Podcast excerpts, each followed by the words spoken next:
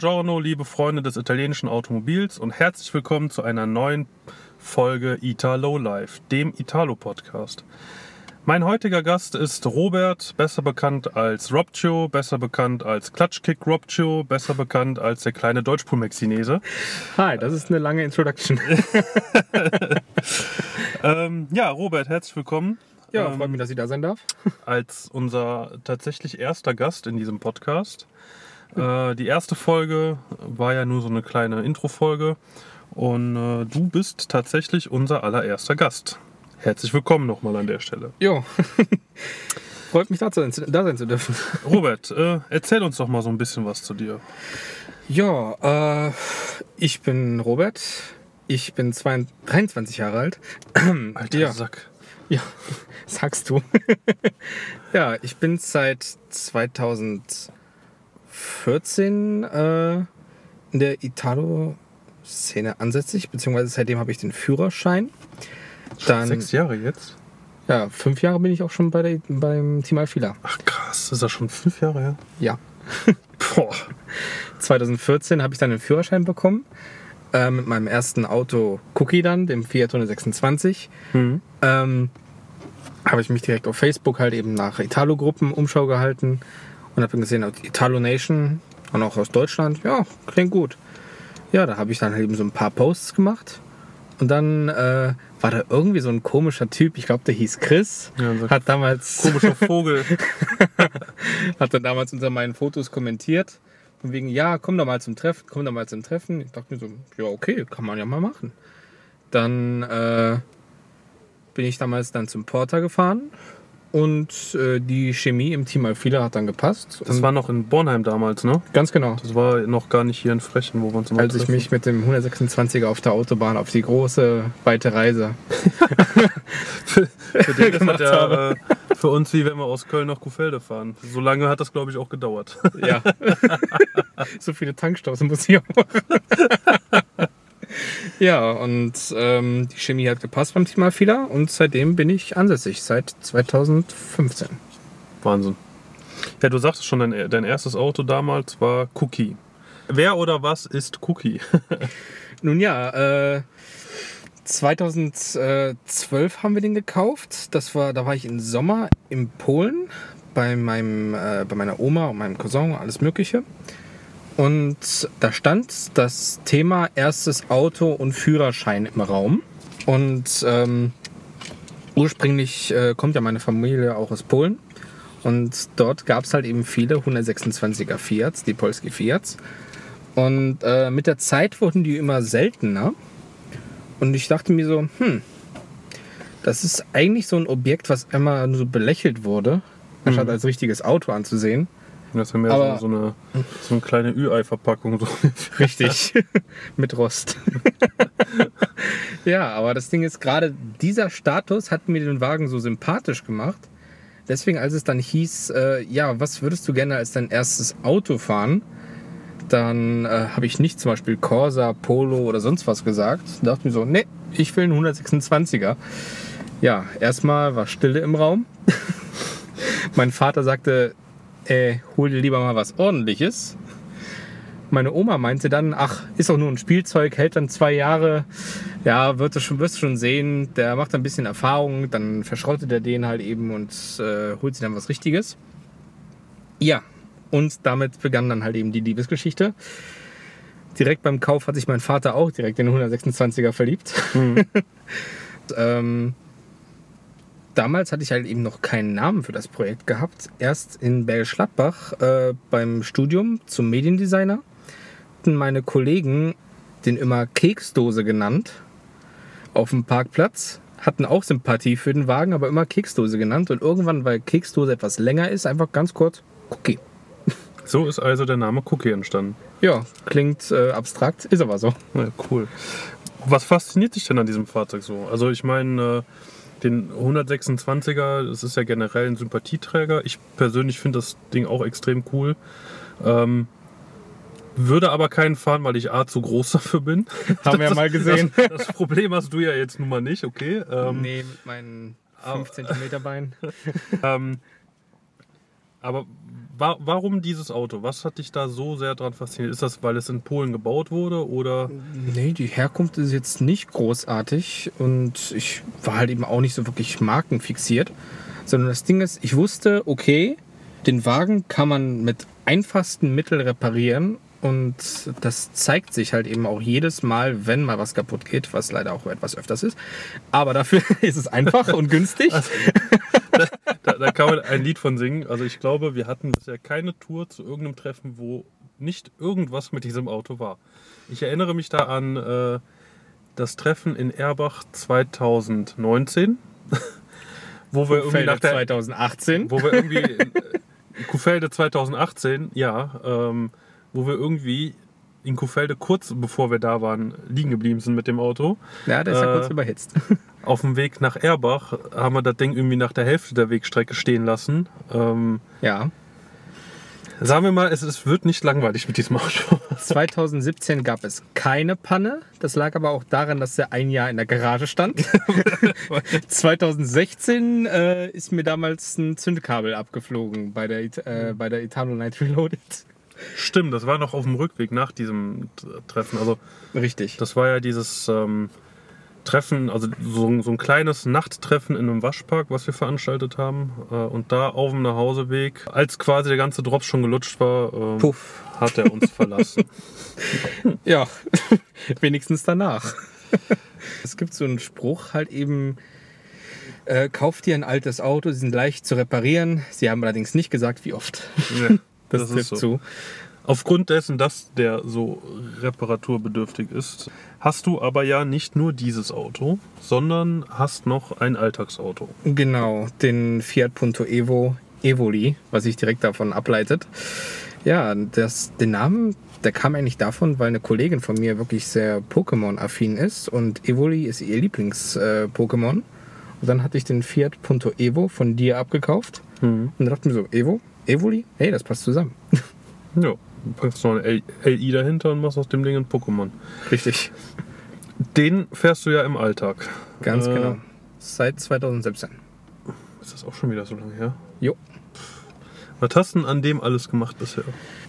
An dem habe ich jetzt bisher äh, Sparko-Felgen mit äh, Semislicks. Die habe ich allerdings mit den Felgen drauf gekauft, weil auf dem 128V mit 65 PS sind Semislicks ja eigentlich fehl am Platz, aber sie waren schon mal drauf. Dann brauchte ich mich um den Reifenkauf nicht so, nicht so kümmern. Dass du überhaupt vom Fleck kommst. Gerade so, ja. Dann habe ich ein AP-Fahrwerk drin und sonst habe ich den Innenraum schwarz gefärbt und rote Seitenstreifen drauf gemacht, die so ein bisschen an den Hakus, äh, Hakuska Skyline eigentlich angelehnt waren. Das war's bis jetzt. Ich habe jetzt noch ein paar Spoiler da liegen, die ich noch äh, lackieren und dran machen muss. ein paar direkt. Machst zwei Spoiler hinten drauf. Ja, das, das Ding ist, ich horde erstmal und dann, wenn ich irgendwann Zeit habe, dann, äh, dann verbaue ich's. Allerdings schiebe ich das immer so ein bisschen auf mich, äh, ein bisschen auf. Aber so verballere ich nicht alle Projekte auf einmal. ja, das stimmt. An Cookie hast du ein bisschen mehr gemacht. Ja. Was hast du da alles gemacht? Die Frage ist, was habe ich nicht gemacht? Ja, oder was hast du nicht gemacht? Oder andersrum, was hast du machen wollen und was hast du machen müssen oder noch nicht machen müssen an dem Auto?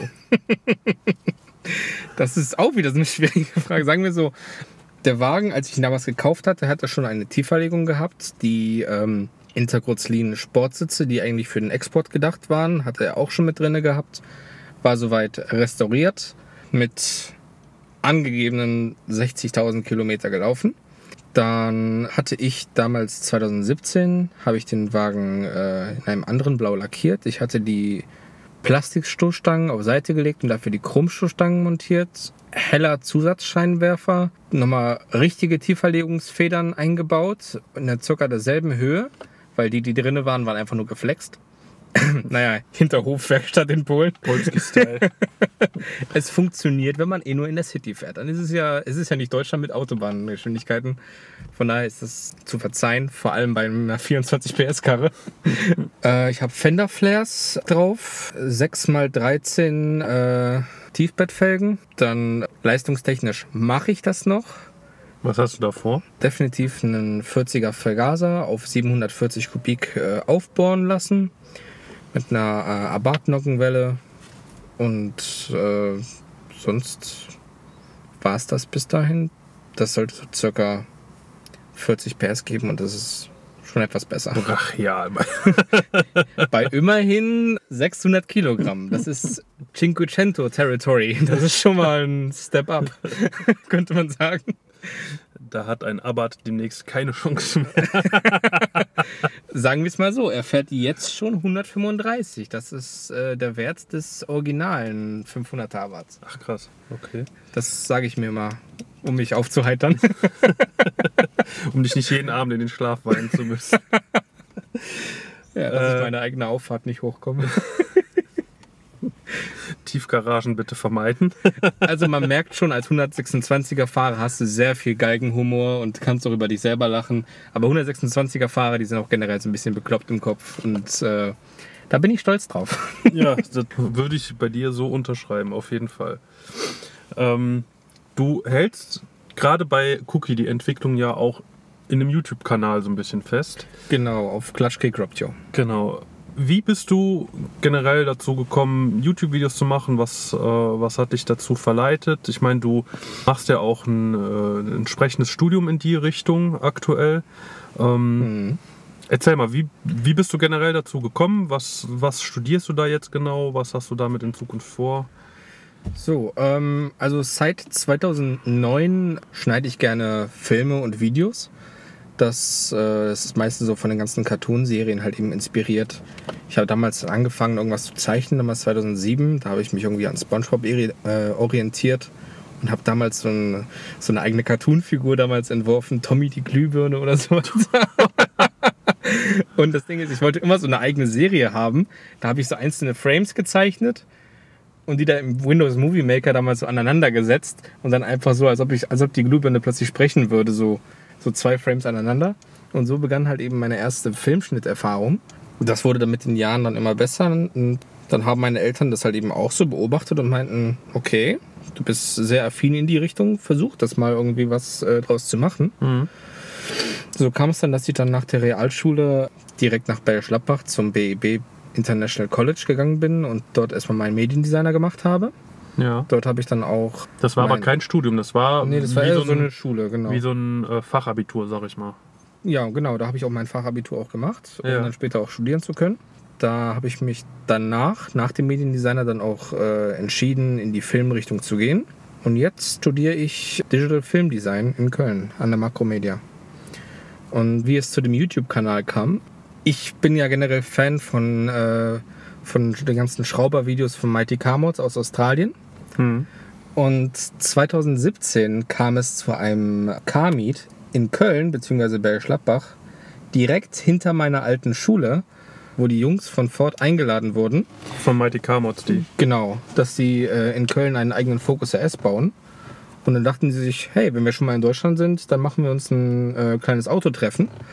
Und das war in Bergisch Gladbach genau hinter meiner Schule. Und da habe ich äh, das am Abend gesehen, dachte mir so, okay, ich packe jetzt Cookie und ich fahre da jetzt hin. Und äh, als ich an dem Tag ankam, da waren wirklich alle japanischen Sportwagen da. Äh, Mazda RX-8, äh, Nissan 200 äh, SX, Subaru Impreza STI WRX, äh, Mazda MX-5, alles mögliche. Und Porsche 924, äh, sonstiges. Und ich fahre da mit einem Polski Fiat auf den Hof. Damals nur serienmäßig, wenn ich das recht in Erinnerung habe. Ja, beziehungsweise nur halt eben äh, Stoßstangen und Stahlfelgen drauf. und mehr war da eigentlich nicht dran gemacht, bis auf das Sportlenkrad einzig allein. Und das Ding ist, die wurden dann mit einem Ford Transit vorgefahren auf den Platz. Die steigen aus, winken uns erstmal allen zu. Und ich höre nur von Moog, hey look, it's a Polski, I need to drive that. Und dachte ich mir erst mal so, schlafe ich noch? Träume ich was? Oder... Und Ich sag ja, Sympathieträger, die kleine Kiste. Oh ja. Weil das Ding ist, die sind im Special davor, in Kuba sind die mit dem 126er gefahren und der ist wortwörtlich, die A-Säule war mit Panzerband zusammengehalten. Ach krass. Und dann haben die endlich mal einen erhalt, gut erhaltenen 126er gesehen. Dachten wir so, da muss ich ihn einmal fahren, so als Kontrastprogramm. Und die haben für einen kurzen Moment die ganzen japanischen Sportwagen auf Seite äh, gestellt und sind zu, zu mir zum Polski Fiat gegangen. Und äh, Moog ist dann auch eine Runde mit mir gefahren. und hat mich dann halt eben auch ausgefragt, was ist dein Lieblingsprojekt von uns da, ne? was hast du daran bis jetzt gemacht und so weiter. Darf ich ihn mal fahren? Und klar, da war ich dann Beifahrer und war erstmal komplett geflasht. Und danach dachte ich mir, okay, wenn die Jungs YouTube machen die generell meine Idole sind, dann mache ich das jetzt auch. Das heißt, du hast erst nach diesem Treffen mit YouTube angefangen. Genau, weil mein erstes äh, Video, was auf dem Kanal ist, ist, wo Cookie schon auseinandergebaut war. Das habe ich dann direkt nach dem Treffen halt eben dann auch schon Hm. gemacht. Weil ich wollte erstmal halt eben mit einem vollständigen Wagen zum Treffen fahren. Ja. Ich meine, deine Videos kennt man ja mittlerweile, glaube ich, auch äh, dank der, ja, ich sag mal, Dokumentation deines Fahrzeugs, aber auch die ganzen Aftermovie-Videos. Bestes Beispiel vom Kuhfelde-Treffen 2019, Ja. was ja auch extrem, also innerhalb unserer Italo-Szene ja extrem, ja, ich sag mal, viral gegangen ist, oft geguckt wurde und Oft geteilt auch. Oft geteilt wurde auch. Da bin ich auch echt stolz und dankbar der ganzen Szene. Also ich meine, wie du dich da auch ausgelassen hast. Du hast ja auch beispielsweise so ein, ein Radio-Intro genommen, um da überhaupt so ein, ja, ich sag mal, den, den Zuschauer so ein bisschen abzuholen. Also da muss ich sagen, Hut ab. Und Ja. wer das Video nicht kennt, Aftermovie Italo Treffen Kuhfelde 2019 solltet ihr euch auf jeden Fall mal angucken. Oder Kuhfelde 2.0 hieß das offiziell. Genau, weil es ja nach dem Motto war äh, Safe Kuhfelde. Und äh, also da, wie gesagt, Hut ab. Wer, wer inspiriert dich denn so videotechnisch? Ich meine, du sagtest jetzt Mighty Car Mods, dank denen hast du überhaupt erst angefangen, auch mit der, diesem Dokumentationsstyle von deinem Fahrzeug. Wo nimmst du deine Inspiration sonst her? Du bist ja sonst auch ein, ein relativ kreativer Kopf. Ähm, das kommt von den Videos von Crispy Media oder äh, Halcyon oder Isle of Base TV. Äh, die fahren ja in Amerika, Australien, sonst, sonst wo, Polen beim Racism zum Beispiel auch überall rum und machen wirklich richtig anspruchsvolle Aftermovies mit super Effekten, super Transitions. Was Next Level ist, anstatt nur halt eben ein Auto zu zeigen, nächstes Auto, nächstes Auto, nächstes Auto. Und die schaffen es in diesem Video, die Stimmung, den Vibe des ganzen Treffens einzufangen und wiederzugeben mit den ganzen Songs, die drunter gelegt worden sind. Natürlich könnte man jetzt Trap Beat, Trap Beat, Trap Beat, Trap Beat, Trap Beat überall drauflegen. Also aber, quasi so eine Carporn-Compilation. ja, aber so. dann ist es auch einfach nur so eine Einheitsmasse, wenn man so sagt. Und diese Filme, die sind so mit Liebe gemacht, so individuell. Zum Beispiel, du hast erstmal so ein Video von, vom generellen Treffen, wo mehrere Leute drauf sind und so weiter. Aber dann werden zum Beispiel einzelne Wagen nochmal rausgepickt für Specials und so weiter, die halt eben auch einzeln im Video auch zum Beispiel gezeigt werden. Ja. Und das wollte ich halt eben auch im äh, letzten Kuhfelde-Video. Habe ich das halt eben auch so gemacht mit äh, dir, Peter, Jörg.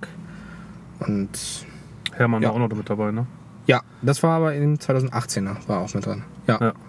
Und mit Ja, also- GT auch nochmal. Also ich muss auch sagen, dass mich als Zuschauer das auch immer fasziniert, wenn du eben nicht nur Auto an Auto an Auto hast, sondern diese ganze Stimmung, die auf dem Treffen herrscht, äh, herrscht so ein bisschen versuchst mit einzufangen. Also sprich, dass du ähm, die Location ein bisschen zeigst, dass du beispielsweise, wenn das, wie soll ich sagen, an einem, an einem See beispielsweise jetzt stattfindet, dieses Treffen, dass du da irgendwie einen Sonnenaufgang oder Sonnenuntergang mit hast, dass du da so ein bisschen das Wasser mit zeigst oder, weiß ich, irgendein Boot, was auf dem Wasser ist oder Enten. Enten, Möwen, die da rumfliegen, irgendwie sowas. Also das, das muss ich sagen, fasziniert mich auch immer total, wenn du durch diese Bilder ein bisschen dieses Gefühl vermittelt bekommst, dass du da gewesen bist, ohne dabei gewesen zu sein. Also, Ja. dass du diese Stimmung, diese Emotionen ähm, und dieses, dieses ganze Flair und Feeling von dem Treffen mit vermittelt bekommst, ohne dass du selber da sein musstest. Weil ich finde, das macht aber auch so das Treffen aus, weil das Ding ist, wenn du nur die Autos zeigst, dann zeigst halt eben nur die Autos und sagst zum Beispiel, ach cool, der hat coole Felgen. Aber wenn du das Treffen generell zeigst, dann erwächst du beim Zuschauer eigentlich auch das Gefühl, hey, das Treffen ist geil, ich möchte dahin.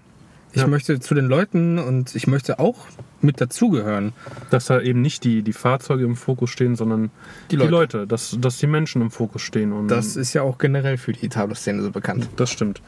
Wo wir gerade beim Thema Treffen sind, was war eigentlich dein erstes Treffen? Abgesehen von jetzt unserem kleinen Monatstreffen, wo wir uns kennengelernt haben. Was war dein erstes Italo-Treffen? Mein erstes Italo-Treffen war, ehrlich gesagt, ja, so halb Italo. Sagen wir so, das war ein 126er-Treffen in der Eifel, in Wesseling, Kesseling irgendwo war das da. Auf so einem Campingplatz, der wirklich äh, durch Serpentinen im Wald hochging. Clevererweise von mir. Freitag ging's los, so äh, Sonntag hört's auf, Sonntag fahre ich hin. Hallo, ich bin der Robert. Ich komme, wenn alles vorbei ist. Hey, da ist die beste Parkplatzwahl. ja, ähm, ich kam dahin und die meisten waren weg. Allerdings bin ich doch noch mit ein paar 126er Fahren ins Gespräch gekommen, weil die auf dem Rückweg liegen geblieben sind. man, man erkennt ein gewisses Muster bei euch 126er fahren. Dezent, ja. Ihr habt doch bestimmt alle eine ADAC Plus Mitgliedschaft. Reib's mir noch rein. Genau. Ich habe mir sogar den Sticker von denen in den Motorraum extra aufgeklebt mit der Telefonnummer. ja, Herrlich. aber dafür sind Ersatzteile billig. Ja, du brauchst ja auch viel. Ja, das stimmt. Und dein, dein erstes, ja, ich sag mal, größeres, nicht Fiat 126 spezifisches Treffen, was war das? Das war das Italo Forum 2015 mit euch im Team Alfila. Das war noch in Herten. Ganz Zeche, genau. Zeche Ewald. Richtig. Wo es ja jetzt aktuell leider nicht mehr stattfindet. Da habe ich damals auch meinen ersten Preis gewonnen. Da war ich stolz wie Bolle. Wofür war der damals? Der war bei den Top 25 der Classics, der Classic Cars. Okay. Hast du da noch, äh, noch mehr Pokale dann jetzt äh, bekommen mit Cookie oder Evoli? Soweit nur zwei. Den damals in, äh, in Herten Ja. bei den Top 25 für Classic Cars und dann in Kuhfelde 2018 Top 3 Classic Cars. Top 3 Classic. Für Evoli war ich noch bei keiner Bewertung mit dabei. Okay. Was war denn so rückblickend? Also ich meine, du bist ja jetzt auch schon so ein paar Jahre dabei, auch mit äh, Cookie ja jetzt schon so ein paar Jahre dabei, bei uns Ja. im Team so ein paar Jahre schon dabei. Was ist so dein persönliches Italo-Highlight, wenn du jetzt mal zurückblickst? Ich würde da sagen, mein erstes Kuhfelde 2017. Da war ich damals mit Evoli da, frisch nach dem Kauf von dir. Hm. Dann sind wir damals mit, dem, äh, mit deinem Mito und meinem Punto Evo damals nach Kuhfelde gefahren. Mein erstes Kuhfelde, ich super aufgeregt. Und da kam mir die äh, Italo-Szene nochmal näher. Das war mein erstes Kuhfelde und Kuhfelde ist einfach so ein Kulttreffen. Da lernst du die Szene richtig kennen, Hm. die, die Menschen, die Stimmung. Und das war einfach so, wie soll man das beschreiben? Man fühlt sich einfach zu Hause. Ja. Und da wusste ich, okay, hier bin ich richtig. An dieser Stelle möchten wir natürlich die Gelegenheit nutzen, einen Appell an den Fiat Club Altmark rauszuhauen. Wir wollen Kuhfelde zurück. Hashtag Save Kuhfelde. Hashtag Save Kuhfelde, den gibt es immer noch, der wird auch weiterhin bestehen. Ähm, Ich mache auch einen neuen Aftermovie, aber diesmal nehme ich halt eben auch mehr Speicherkarten und Akkus mit. Weil gegen Ende des letzten Aftermovies hat man vielleicht gemerkt, dass, ha, wieso ist die Qualität gedroppt? Nun ja, wir mussten das Handy nehmen. also Robert rüstet auf und wir kommen vorbei. Für mich ist auch Kuhfelde, ich sag immer ganz gerne, wenn mich einer fragt, was denn da so besonders ist. Ich sag immer, das ist das Wörthersee der Italo-Szene. Also für mich ist und wird wahrscheinlich Ohne Stilllegungen. Oh. Äh, Because am Arsch der Welt. Richtig. äh, nee, für mich ist das einfach das Italo-Treffen jedes Jahr gewesen bisher. Du siehst Leute, die siehst du das ganze Jahr lang nicht. Ähm, es gibt viele Leute, bei denen ist Kuhfelde auch das einzige Treffen, was überhaupt angefahren wird. Und ähm, ja, also Ku- Kuhfelde äh, wieder zurück, bitte. Jetzt, sofort. Es ist einfach ein wunderschönes Treffen. Das muss einfach erhalten, erhalten bleiben. Ja, also das ist auch wieder für mich persönlich, jetzt fängt es gerade an zu regnen, herzlichen Glückwunsch. Das ist für mich auch wie so ein Familientreffen. Also es geht in Kuhfelde, geht es in keinster Weise darum, ähm, wer hat was für eine Karre, wer hat was dran gemacht, sondern es geht einfach, ja, es geht um die Leute, es geht darum, äh, wie halt, wie gesagt, bei so einem großen Familientreffen, geht darum, die Leute wiederzusehen nach all der Zeit und sich auszutauschen, zusammen ein Bierchen zu trinken und äh, einfach nur eine gute Zeit zu haben. Und wer bisher noch nicht da war, ihr habt bisher was verpasst. Ihr solltet euch mal nach Kuhfelde begeben. Richtig. Wie siehst du denn generell die Szene in zehn Jahren oder die Entwicklung der ganzen Italo-Szene? Also momentan sehe ich, dass vereinzelt Leute nochmal dazukommen. Die Italo-Szene hält sich jetzt allerdings im Moment noch relativ klein. Könnte allerdings größer sein. Ich hoffe, dass sie in den nächsten Jahren noch wächst. Ja, du hast in, generell in der Italo-Szene hast so viele alte Hasen dabei, sag ich Das mal, stimmt. die seit Jahren dabei sind. Was mir persönlich aufgefallen ist, ist, dass gerade durch den äh, Grande Punto, als der rauskam, sind viele junge Leute durch dieses Auto in die Szene reingekommen. Leider haben auch sehr viele die Szene wieder verlassen. Ja, aber so im Großen und Ganzen, glaube ich, kann man sagen, dass dank des Puntos da die Szene nochmal so einen, einen kleinen Ruck bekommen hat. Ähm, und ansonsten viele Alteingesessene immer dabei sind. Ja, ich glaube, wenn jetzt bald vielleicht hoffentlich ein neues Topmodell von Fiat rauskommt, dass dann halt eben noch mehr Leute dazukommen würden.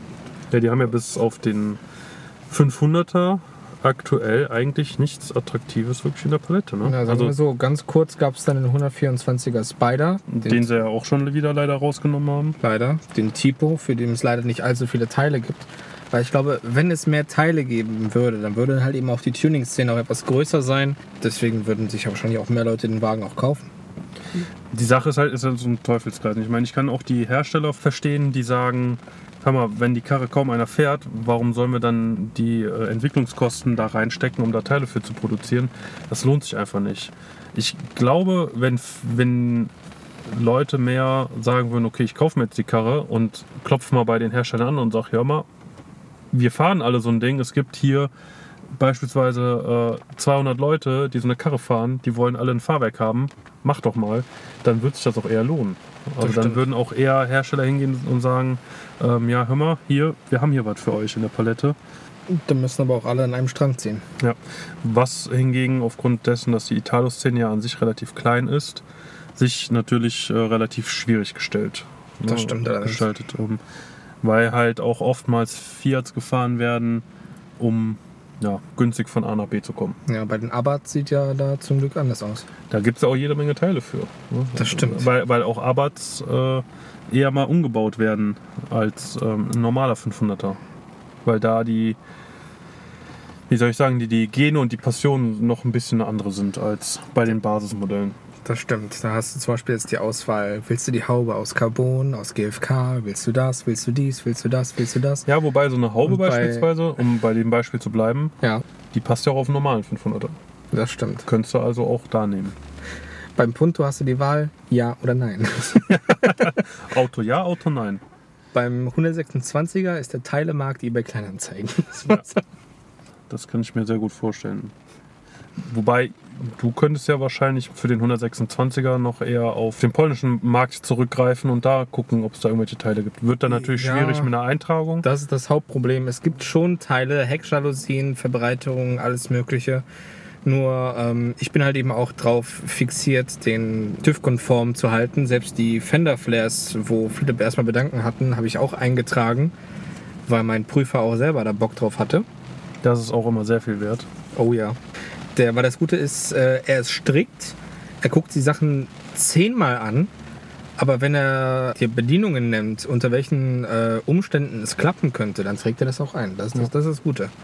Also er ist nicht halt eben so einer so, ja, ich trage alles ein. Er, ist, er trägt es ein, wenn es funktioniert, wenn es sicher ist, wenn auch die Bedienungen auch getroffen Was ja, was ja auch richtig ist. Ne? Ich meine, es gibt natürlich viele äh, TÜV-Prüfer, wo man das Gefühl hat, die haben da gar keinen Bock drauf und da kannst du hinkommen, womit du willst. Da hatte ich auch schon wenn, wenn du Wenn du da nicht die passenden Papiere dazu hast und der TÜV-Prüfer sich nur ein, ein Mühe mal selber ähm, in die Materie einlesen muss, dann haben die schon keinen Bock drauf und sagen, ne, trage ich die nicht ein. Wenn du da einen TÜV-Prüfer an der Hand hast, der sagt, okay, finde ich cool, ich finde die Karre cool, ich finde cool, was du damit vorhast, bist ein sympathisches Kerlchen, was auch immer, ähm, dann ist das auf jeden Fall viel, viel wert. Ja, ich hatte ja auch schon mal eine Prüferin gehabt. Der Wagen stand, und sie hat mir auf Anhieb hat sie mir verweigert, die Felgen einzutragen, weil sie im Stand hört, dass die Radlager kaputt sind. Ja, ja das ist halt Das sowas, ne? ist, da, äh, da merkst du dann halt, die haben keinen Bullshit. Bock und dann machen die das nicht. Richtig. Deswegen, also es ist viel wert, da einen TÜV-Prüfer zu haben, der da sagt, ich habe da Bock drauf, ich mache das. Und ähm, dann funktioniert sowas auch im Normalfall. Richtig. Gut, was sind denn so deine generellen Zukunftspläne? Also sei es privat mit deinem Studium, jobtechnisch, wo willst du da hin? Oder auch autotechnisch, was hast du da geplant? Was hast du da noch so vor? Ähm, bei einem Bewerbungsgespräch wird man jetzt sagen, wo sehen Sie sich in fünf Jahren? In fünf Jahren. Das Zahl, Zahl X, du kannst auch zehn Jahre nehmen. Es geht einfach nur Ja. ne, darum, ähm, wo, wo siehst du dich in Zukunft, wo möchtest du künftig hin und äh, ja, also in nächster Zeit steht jetzt erstmal an, Cookie nochmal zu lackieren. Diesmal lackieren lassen. Dann, ähm, es ist keine Schande, Sachen machen zu lassen. ich weiß, man muss manchmal auch mal auf die Nase fallen, sagen wir es mal so. Ja, dann möchte ich irgendwann nochmal den Punto nochmal komplett auffrischen, weil als Alltagswagen hat er doch noch ein bisschen Liebe verdient. Sagen wir so, er ist, sieht nicht super schlecht aus, aber er hat ein paar Macken, die ich noch gerne ausbessern möchte. Dann äh, beruflich wäre es ein Traum, selbstständig zu sein.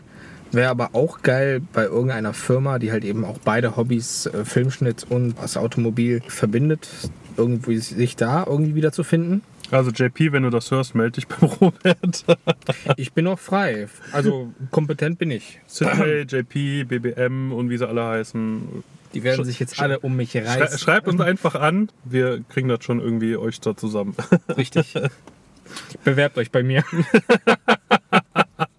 Noch bin ich zu haben. Richtig. Ich stelle mich einfach auf eBay Kleinanzeigen. No, oh no, das geht jetzt in die ganz falsche Richtung. Äh, wir bitten alle unter 18-Jährigen jetzt wegzuhören. Oh Gott. Ähm, Deutschpol Mexinese abzugeben. Kleiner Mann für kleines Geld zu haben. Ah. Das hast du jetzt gesagt. Ja, dann kommen wir eigentlich auch schon fast zum Schluss. Äh, wir sind jetzt doch schon relativ lang hier am Quatschen. Ähm, denke, das wird auch so eine gute Länge sein zum Zuhören. Nicht zu lang, nicht zu kurz. Ich möchte noch eine abschließende Frage stellen. Und Ja. zwar werde ich diese Frage jedem stellen, auch für die zukünftigen Folgen. Und ich nenne das ganz gerne die Top 5 Bucketlist Cars. Du hast alles Geld der Welt, du darfst richtig rumspinnen, du darfst richtig einen raushauen. Was wären deine fünf Traumautos und warum? Zum einen den Alfa Romeo Giulia 1300, der etwas ältere. Ja. Der, also am ikonischsten, wo man ihn direkt im Kopf hat, das ist der rote mit der gelben Front. Der auch Rallyes gefahren ist, ne? Ganz genau, Ja. den. Dann natürlich ein Lancia, den äh, Lancia Delta Integrale Evo 2. Zum Beispiel jetzt in, in Schwarz oder in Anthrazit. Hm. Das wäre schon sexy. Dann Nummer 3. Ich denke mal, die Begründungen für die beiden Autos Das ist können, klar. können wir uns sparen. Äh, no words needed an der Stelle. Das liegt auch gar nicht dran, dass ich das gar nicht vergessen habe. ähm, Nummer 3. Der Fiat 125 Samantha. Das ist eine ganz, ganz seltene Version. Der 125er Fiat muss man sich eigentlich so vorstellen wie dieser typische Lader. Äh, der ist eigentlich so eckig, aber das war eine seltene Version vom 125er. Da sah er so ein so richtig Fastback-mäßig aus, wie so diese Mustang Fastbacks und so weiter. Sogar auch mit Klappscheinwerfer, wie der Porsche 928 sah da halt eben auch aus. Und der ist einfach sexy. Das wäre so ein richtiges Cruise-Mobil, scheiß auf irgendwelche Geschwindigkeiten, sonstiges. Den zum Beispiel jetzt auf schönen Tiefbettfelgen, auf Luft, sonst nichts. Das wär's. Dann, Klassisch. Richtig. Schön Classic. Dann, ähm, Nummer 4. Zwei hast du noch. Überleg dir gut. Du darfst natürlich auch gerne, äh, auch wenn wir hier in einem Italo-Podcast sind, markenübergreifend äh, ja. dir was aussuchen.